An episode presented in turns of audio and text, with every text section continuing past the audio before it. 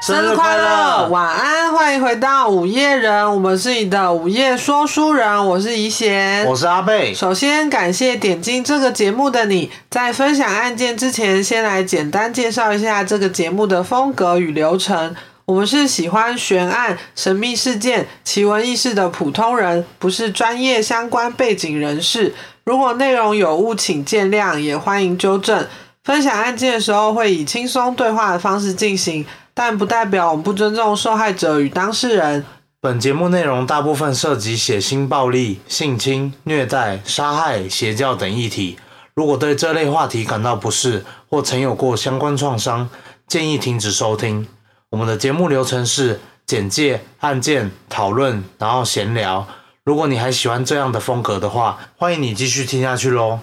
好，好，今天是你敲碗，又是你敲碗，那我敲了什么碗？你指定要讲一敲了个破碗。什么意思？ 你指定要讲一个俄罗斯食人魔。嗯我们好像第一次讲俄罗斯我喜欢这种很 heavy， heavy 的题材。哎、但的确大家真的比较，因为我们上一集不是那个嘛护士，对哎、，不是护士啊，那个叫什么中毒的女人，哦，剧就是毒那个女士，滑滑油油亮亮的。对，然后那一集就没有上一次那么好了，嗯嗯，所以由此可见，大家还是喜欢比较重口味的。那我们今天就来个重口味吧。好，今天要讲的是那个比较，嗯但也没有很久诶、就是大概呃一九七八左右有一个食人魔的案件在俄罗斯，嗯他这样、是很有名的一个食人魔。我觉得挺有名的啊，因对为其实蛮多就是中文的报道有他，嗯，然后外文也蛮丰富的。就很会吃，呃呃 呃，蛮、啊，喂我，就不也他好像他好像就是都会吃，就是只哎、怎么讲那个标配就是这样，就是就是杀了之后再烹饪这样。他好像没有烹饪，他直接生吃，哦，是哦，就蛮可怕的，生嗯吃好恶哦。对啊，就挺 heavy 的这个人。对重点是这个人的外表看起来就不像是一个食人魔，我觉得很多人都这样哎、你看那个谁达莫还是谁，哦，就有些人看起来就是挺斯斯文文对，的，挺正常的。嗯然后就就加上这个人之前当过老师，所以不太会有人去怀疑他。感觉很多就是这种杀人犯、嗯，食人魔，感觉很多都是高学历的。对吧、但他他好像也没有一定要多高，但是就是他看起来就像普通人啊可。以当老师，应该就是嗯，至少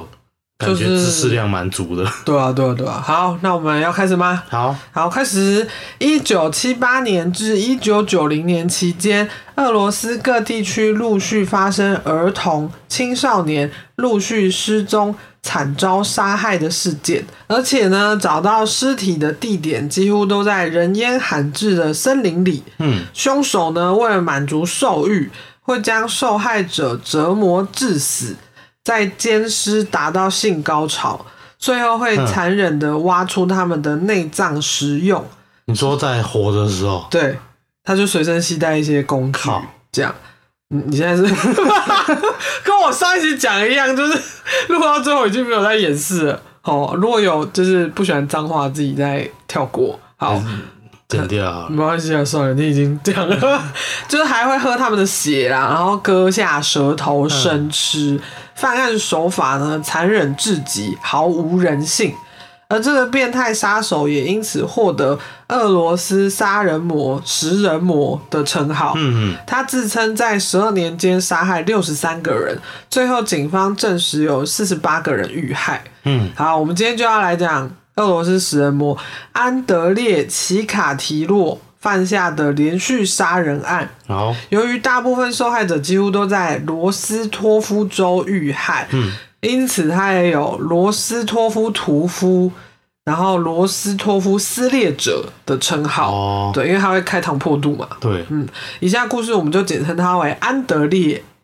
好，我们一样从他的生平开始讲起。出生于苏联时期乌克兰的安德烈，从小就在乌克兰大饥荒的时期长大。他的爸爸妈妈都是农业工人。嗯，从小他的爸妈就告诉他，他的哥哥是被饥饿的邻居掳走、杀害、吃掉嗯的，哦让他从小对于食人有着偏差的心理，因为他觉得，哎、人好像好像是是正常的嗯对人好像可以吃，对，也埋下他日后犯罪的种子。而且安德烈从小就常常尿床，他只要一尿床呢，他的母亲就会斥责跟殴打他，嗯这个羞辱感也就是一直影响他的对了。哦好，这边小小补充一下，乌克兰大饥荒是什么？我们要来讲古了。好，乌公克购兰对，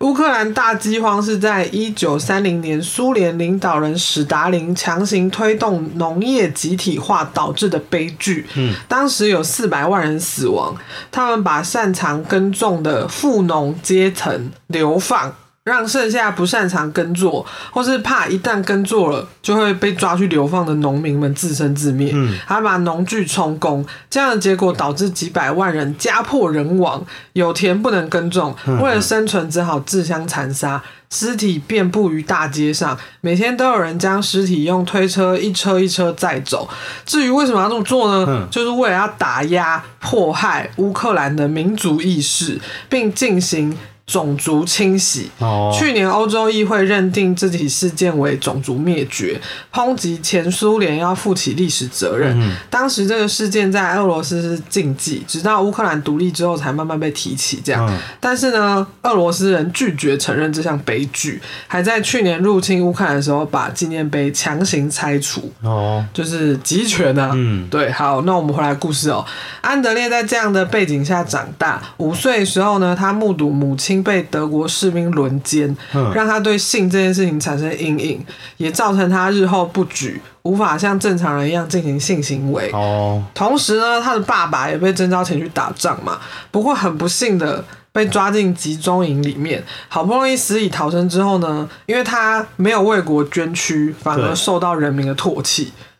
什么啊？对啊，就是他活着回来，然后人家就觉得说，哎、你你好像是你是不是投降的、啊，你是不是怎样，就让他们家的那个地位受到动摇。嗯据说日后安德烈也因此没办法进入好学校就读，原因就是这个。哦，接连的打击呢，使安德烈内心就是责怪自己的爸爸，然后性格就越来越扭曲。嗯这样，安德烈在这样动荡的事态下长大，养成他压抑的性格，嗯加上他本来性格就内向， 好压抑啊！对他非常压抑， 所以他在校期间没有什么朋友，然后还会被欺负跟嘲笑，因为他爸爸的关系嘛，嗯所以他开始有一些社交障碍。不过呢，也因为这样独自一人，所以他做事很专注，嗯他阅读能力非常好，也读了大量的共产主义文献，嗯学习方面也不错。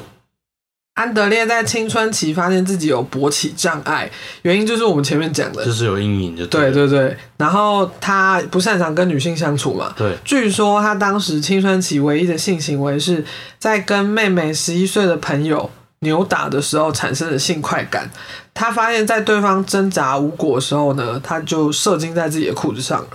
什么 对他就是从这个方式发现，哦，原来这样我会会高兴？对会高兴。嗯，嗯，好我，会出来这样。对，没错。 安德烈十七岁的时候申请了莫斯科国立大学奖学金，虽然顺利通过入学考试，不过因为爸爸的关系，他没有成功就读，这让他非常沮丧。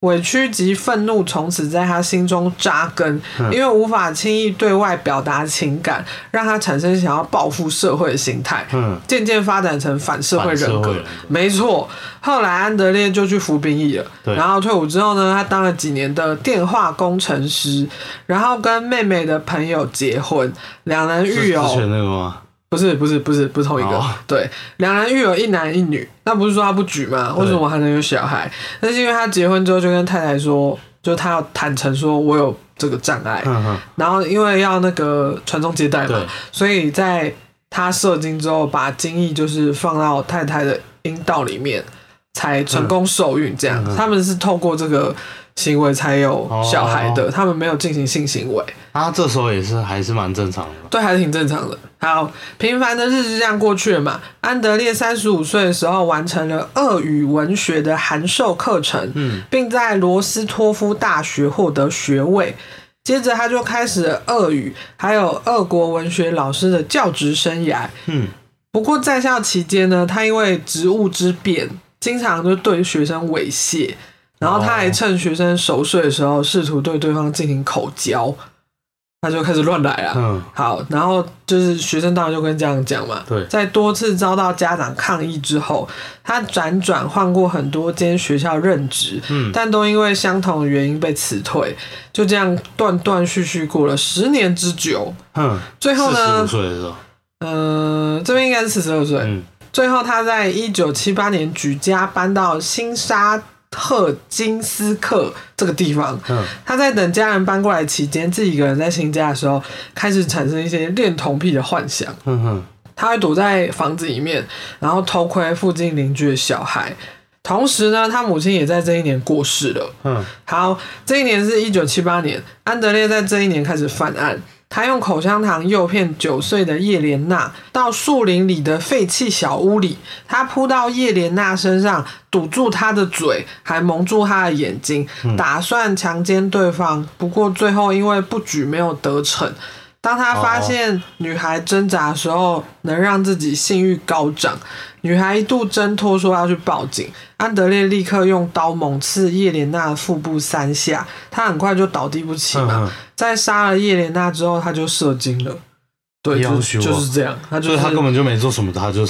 他就出来了，他就是喜欢看他们这样挣扎，然后他就就是得觉到那得个性快对感，对对对对，完事之后呢，他把叶莲娜丢到河里，而这也是日后安德烈的 SOP。嗯他通常都会诱骗受害者到森林里面，在对方挣扎或是他行凶过程中来达到性高潮。嗯嗯，所有犯案都是几乎那个以性为出发点就对了。但是却没有实质的，就对对对是进没错行性交动作，没错没错，这边补充一下，安德烈身高有一百九十三公分，好高哦，对他身材非常高大，然后他的受害者几乎都是儿童或青少年为主嘛，嗯所以他们基本上被抓到的时候，其没有实反根本抗能力对，对，他们根本没有办法还手。嗯好，两天之后呢，叶莲娜的尸体被发现了，因为这是安德烈初次犯案，嗯所以在行凶过程其实漏洞百出，嗯嗯像是他就被目击到他是最后一个跟叶莲娜待在一起的人，哦而且他的那个小屋附近啊，雪地里面有血迹。嗯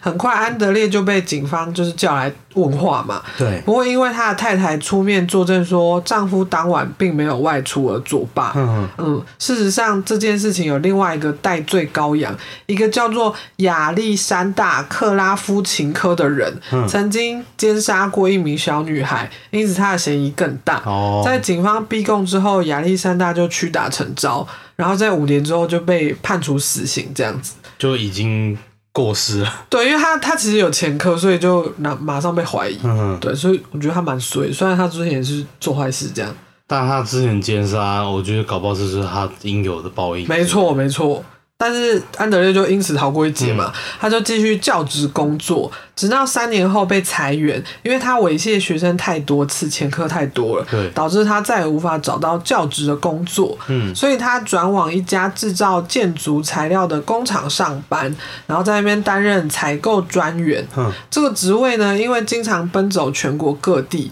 因此他未来的犯案那个范围啊，嗯变得更广就对了，也就他更难更多可以，更多人可以让他那个，对对对，然后他也更难被抓到，因为你的足迹遍布很多地方嘛。嗯对，安德烈于三年后再度犯案，他诱骗一位十七岁的寄宿生拉瑞莎，嗯然后他把他带到树林里面，用树枝还有泥土塞到对方的嘴里，就是要他。哇， 就是要他不要发出声音就对了。嗯，当他发现自己又不举之后，他就更小灯 Suki，他就杀了对方，并残暴的咬下他的乳头，最后奸尸达到性高潮什。么啊？对，据说他当时向就是后来啊，向警方坦诚这起谋杀的时候，说自己完事之后呢，高兴的在尸体旁边手舞足蹈。嗯，对，因为他就觉得啊，我又我又做成了一件事，这样神经是病。心理变态，，对，接着又过了三个月，胃口大开的安德烈打算再次犯案。嗯，他利用工作之余呢，然后就因为他要出差嘛，对，他在顿斯科伊镇跟踪搭讪了一位十三岁的少女卢巴，嗯一样把她诱骗到树林里面，强奸未遂后，用刀一边刺一边砍对方，直到他断气。当时正值六月，天气非常的炎热嗯，卢巴的尸体最后被发现的时候已经严重腐坏，只剩下白骨。嗯哦，嗯，同年呢，七月到十二月期间，几乎以每个月一次至两次的频率，安德烈陆续杀死六位年纪九岁到十九岁不等的男孩、女孩，就有男有女哦。嗯嗯，他的犯案手法都当是男的也可以，对，没错，因为他他只想要用那个杀人得到快感，这样。哦对他的犯案手法呢，都是以出差到世界各地，呃，不是世界各地，到全国各可以地，旅游， 到就是俄罗斯各地开始，嗯在当地的火车站或公车站，就是一些交通枢纽嗯的地方，找寻流浪街头的年轻人。嗯嗯，或是在街上独自一人的孩童，用那种稀有的邮票啊、电影或硬币，不然就是糖果、食物来诱惑他们。因为有些人可能就是流浪嘛，对啊他就肚子饿这样，然后他就会拐骗他们这样用。一些利诱他们，对对对，然后把他们骗到树林里面，然后他通常都会带一条绳子，然后就会先先勒毙，没有没有，他会先把他们绑起来，他们绑起来就不能动了，对然后他就开始杀他们。哦，然后杀他们，他就会很开心嘛。然后再奸尸，然后他就会高潮这样。哦嗯，他不举他也没办法煎呐，他通常要看到尸体才会高潮，才会举。哦，嗯，他他喜欢看到不是活着的人就对了。哦 OK 嗯，之后他就会破坏尸体，用刀碎尸，或是用牙齿啃咬。有时候也会殴打受害者，嗯通常被找到尸体上面呢都有多处刀伤。另外，他也常常将受害者的那个眼睛挖出来，好恶哦，他就想要逃避那个视线就对了嗯。嗯，没错。那干嘛不去太平间就好了？嗯，他可以适合在太平间工作啊，嗯，没有，他想要杀，他想要这个砍杀的动作，哦然后真是垃圾对，就很可怕，而且都年纪很小的人，嗯，因为有些人本来就是流落街头的人或年轻的性工作者嘛，对，作为社会底层消失了，自然都不会有人马上注意。嗯嗯，就这样过了半年呢，安德烈都没有再犯案，直到一九八三年的六月，安德烈又开始杀人了。嗯接下来这半年，他杀害了八个人，年纪为十三岁到二十四岁不等，嗯性别一样有男有女。这时候呢，受害者名单已经暴增到十七个人了。哼哼，其中六个人尸体已经被找到。莫斯科也召集专家来调查这件事嘛，嗯因为人数越来越多了。对，他们也从被找到的六具尸体发现，这个凶手好像是同一个人。哦，最后发现了，对，取名该调查案件为“树林杀手案”。哼哼，他们在大动作调查一些精神病患跟有前科的犯人，嗯在严刑逼供之下，有些人承受不了压力，选择自杀。嗯嗯，因此，找这个嫌疑人的方向就是有点嗯有点错误歪，了对，就是歪的。因此，整个调查进度非常的缓慢。嗯后来警方只好派出很多便衣警察，嗯或者是就直接请很多警察驻点在各个那种交通站啊，哦，就巡逻这样，然后看看有没有奇怪的人。嗯嗯，同时警方也从尸体上的精液调查出犯人血型为 A B 型，嗯他们也用此特征作为日后调查嫌疑人的依据。嗯，一九八四年，安德烈因为行踪诡异，在公车站被一名警察盘查。嗯他在安德烈的包包里面发现一把长刀、毛巾、绳子，还有凡士林。嗯嗯，因为持有凶器嘛，他立刻就受到警方的调查。对，好，我们要蹲在这里，嗯好，是不是很突然？不会啊，因为我们刚刚开头没有说这是上下集耶，哦，没关系啊，要补啊。现在补就好，呃，这是上 集哦。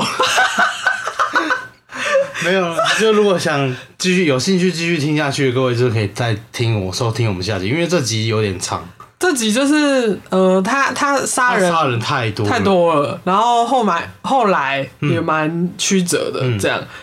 好，那我们就我们就 我们就下集再继续哦。好好，好，那我们就先进入闲聊时间。我们这集没有讨论哦，因为嗯，因为这是上集嘛，对，我们就放在下集一起一起跟大嗯家讨论一下这个、这个杀人犯安德烈。没错。好，然后那个我要来纠错，好，我要纠正第十八集啊。对， 哎、我好像在念那个投稿的时候，我讲错一个东西，哼哼就是四十六分四十二秒的时候，对，美国是属地主义，就是你基本上在美国领土或领嗯出地生出生的人都能自动成为美国公民。哦，然后我们那当时好像在讲说，讲说那个，诶、那个邪教到美国集体出生嘛。对，然后我然记得后我问你，嗯嗯嗯。对啊，然我后问你说啊，为什么要去美国出生这然样？后我好像说什么哦，一呃、只有另一半是美国人才能拿绿卡这样，嗯但好像不是。但我后来好像有想起来，之前台湾我记得有一个什么月子中心，嗯，然后好像就是有被骂爆，嗯，怎样怎样？就是他们花就是一样去那个月子中心做完，然后嗯花钱，嗯然后你就是算好那个产期，嗯然后你就飞美国，然后出生了之后在那边做完月子，然后再回来，嗯。然后就是你的小孩就是变美国公民就是美国公民这样。哦，但听说美国现在有党，就是他们的那个航班啊，如果就是发现你呃肚子看起来快临盆了，他们就会拒绝你。哦，这样就没错，就是会防止自己的人口一直扩张。，对，然后绿卡、啊其实是永久居民卡，嗯，持有者不见得是美国公民，但仍具有原来的国籍，哦，可以享受美国公民绝大多数的权利。这样就是人家说的双重国籍嘛。对，没错。好，我们就小小纠正一下，这个是有那个听众朋友来跟我们讲的啊。如果你有听到我们之前讲错什么，或者是想补充的话，也可以跟我们说。好，好，那我们就来聊天吧。嗯，你要聊什么吗？聊呃，掉粉。掉粉我是不在意啦， 就是数字本来就是会上上下下，对啦，但我不知道是因为上一集讲太沉一重千可能比的，较在意。对，我会比较那个得失心比较重。对啊，我但我觉得有你有觉得人还喜好欢，有人不喜欢，嗯没差，对不强求啦。我不知道是不是跟那个有没有直接关系，因为我后来想一想，好像也可能不是，嗯，因为没有说掉很多啊。也不知道他们在想什么，嗯所以就可能你你有跟我讲说，有可能是因为这个人先按了，哦，对，就嗯是先按，可是还没有听过我们的东西，嗯然后可能他在之后听过了，就觉得他不是他喜欢的东西，嗯。他可能就收回站，这也没关系啊。其实我觉得，嗯，好像还好，因为本来就是会留下来的人就是喜欢你的人。那如果，嗯，如果有收回什么，那表示可能我们没有缘分。这样，我觉得也没有要怪什么啦。我只是那时候看到想说，嗯，他、怎么又掉了，对？但是后来又上来了，所以我就觉得，好啦，不要这么过度介意这对啊，件事。反正我们也只是在做我们兴趣的事，对啊，因为做这个其实老是这样，也没有在赚钱啊。对，这不没是那种 YouTube 放上去就可以开盈利什么的。 哦，我意思就是 podcast 会比较没有这么轻易达到商业门槛。对啦，对啊，对啊，而且 podcast 几乎可能还是要接业配，或者是对啊，因为他没有一个开头可以广告吧说可以正式赚钱的管道对，啊，对啊，所以其实有时候，嗯，这就做兴趣啊，然后我们要记得这个初衷，对，就是把这件事情当喜欢的事情，因为我们一开始就想说要把我们觉得呃很奇异的事件跟大家分享，没错，对，我们就是好像以分享为前提啦，对。对啊，对啊，好，那我还想分享就是另外一件事，嗯。就最近你有看到那个艾辰弟弟的新闻吗？哦，有哎、然后我就想说，艾辰他前阵子不是自杀吗？对啊，然后现在他弟弟回回马来西亚，嗯，然后又心肌梗塞发作，对然后又过世。对，然后我们那天就在讨论一个问题，会就是说会不会是他们就是家里的风水不好？哦对啊，其实我们两个听到这件事情，第一反应都是这个、欸，虽然有点迷信，但是我们想到的是这个，对，因为最近刚好在看一些嗯，就是有关风水的东西，因为我们从来以前都不会去不会 care 这个，对，对啊，就是好像哦随便随便住就好了，都可以啊。都会觉得不一定说什么东西一定要放哪，然后家里一定要怎样，我们就是一个以舒适跟方便为前提，就是摆设这样子，对，然后最近就是可能我们两个自己觉得状态也不太好，对啊，我觉得我们两个就可能跟工作或者是跟一些你设定的目标啊没有达成啊，或等等，反正人就是嗯常常会解释一些自己、呃现在状况过得怎么样啊，然后你可能现在精神状态怎么样啊等等，反正我们最近我会们两跟个就是有点不太好， 就是会想要跟可能去年然后什么时候比这样子，对对对对对，然后发现状态不太好，就是想说会不会是自己家里的风水没有弄好？对，就开始往这个方向想。对啊，然后我们就去查，其实我们家的嗯，那个格局啊，对，其实有点就是不不是很吉利这样子，为什么呢？因为我们的房房子是长形屋，嗯就是怎么讲中间会深深度很深，嗯然嗯，后宽度很窄。所以中间会有一段空间其实是照不到阳光的。对，就是因为我们刚好客厅在中间，对啊，然后正常来讲就是客厅应该要很明亮，对啊，然后我们客厅又刚好没有很明明亮，对，然后又在中间，对所以就是整个很阴暗暗包潮吗湿。对啊。哎、对潮湿倒是真的，因为我不知道，可能是老公寓吧，就对，是会湿气很重。没台错，湾其实本来就蛮潮湿的啊，就东西有时候放在那边，有时候没整理，就是会有会发霉之类的，然后有灰尘啊，然后那个叫什么，会有一个霉味哦、对，会有霉味，所以就要定期清理这样嗯，。没错，然后我就觉得我们家的可能就是格局本来就不太好，对，然后所以最近就有在看一些要怎么嗯化解我们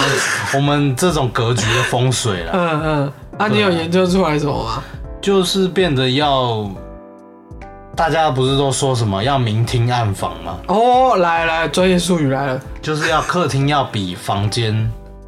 明亮，你知道为什么吗嗯，？为什么？就是这样子，你回家嗯，就是才会有一个落差，就是进到房间会才会想要休息，哦，就是房间要比客厅还要再暗一点。嗯嗯嗯对，然后我们家刚好是相反，我们家是我们家房间超亮比客厅还要暗。哎、房间比客厅还要亮，嗯嗯，对，嗯然后客厅反而很昏暗，对啊，所以其实回到家就会有一种昏昏欲睡的感觉。然后会想要进到房间里面，可是房间里面又太亮了，对，然后就会有一个落差感。就觉得好像一直在精神很好的状态。所以我们就是最近有在想说，要嗯，稍微整理一下这个房子的这个一些格局、照明系统啊，或是嗯，摆设啊，哦对摆设之类的方位啊，对啊，对。然后因为我们是长形屋嘛，嗯那我们门口进来的时候，嗯我们的房间是在最最外面，嗯，对，所以等于是一个长条形直接通到底的。没错， 然后这个如果在风水学上面，好像就是会有这个穿堂煞的问题。嗯就是一个专业术语， 对啊，我们的频道越来越奇 怪了。我们就生活 嘛，对不对？对，就是想要突然想说，哦，搞不好有用，就来研究一下。对啊，对啊，对啊，然后就嘞，是说，就比如说要避免穿堂煞，就是要、嗯，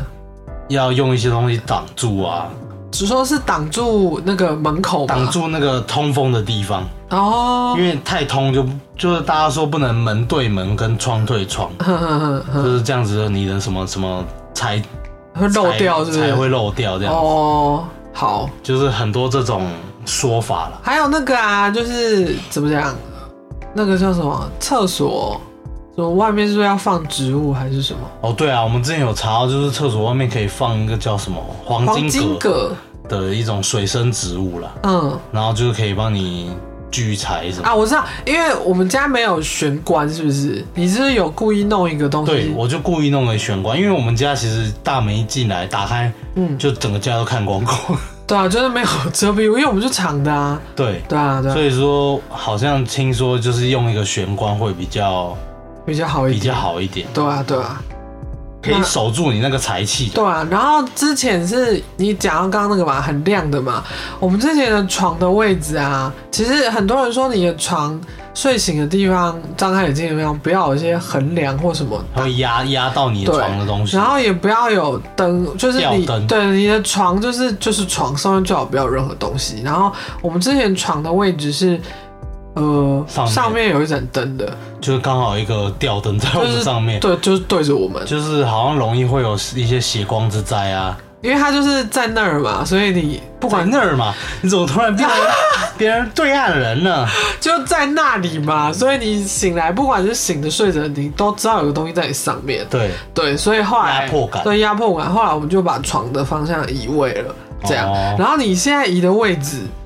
据说是一个很好生产的位置，哦，据说啦，据就说啊是听我爸妈说的，他们说，哎、你现在摆的方位好像就是很适合生小孩，对，岳父岳母也受研究这没样。错没 错，但我们就没有那个打算。没啦，我们就是单纯分享一下最近嗯，在注意的事情。对啊但我们也不是迷信，因为说实在也还没有见到什么效果。对啊，你就没有啊，就是宁可信其有啊。对啊，对，就是把它弄好一点，自己心情也会开心一点。我觉得有哎、你弄完，我觉得整个看起来焕然一新，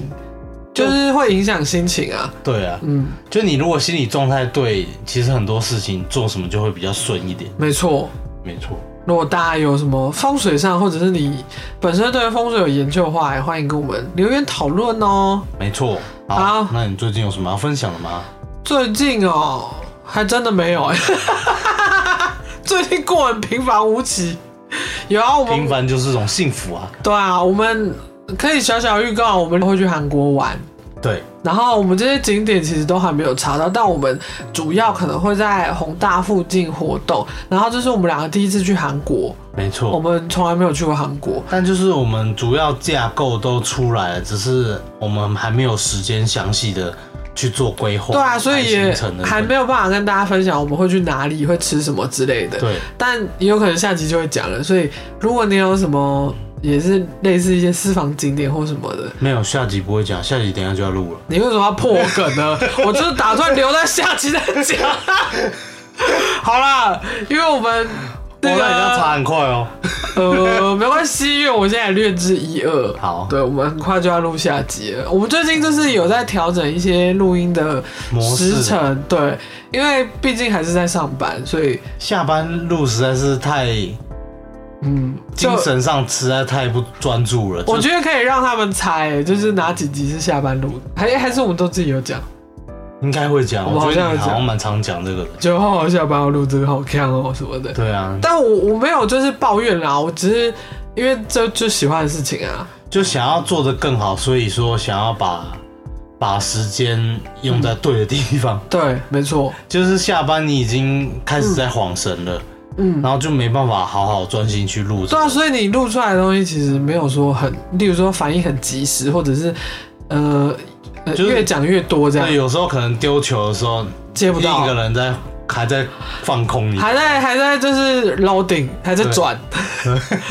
就我们有在慢慢调整啦。然后，嗯、这节目也不知道做多久，就是嗯，如果大家支持，我们就会一直做。啊 为什么要停呢？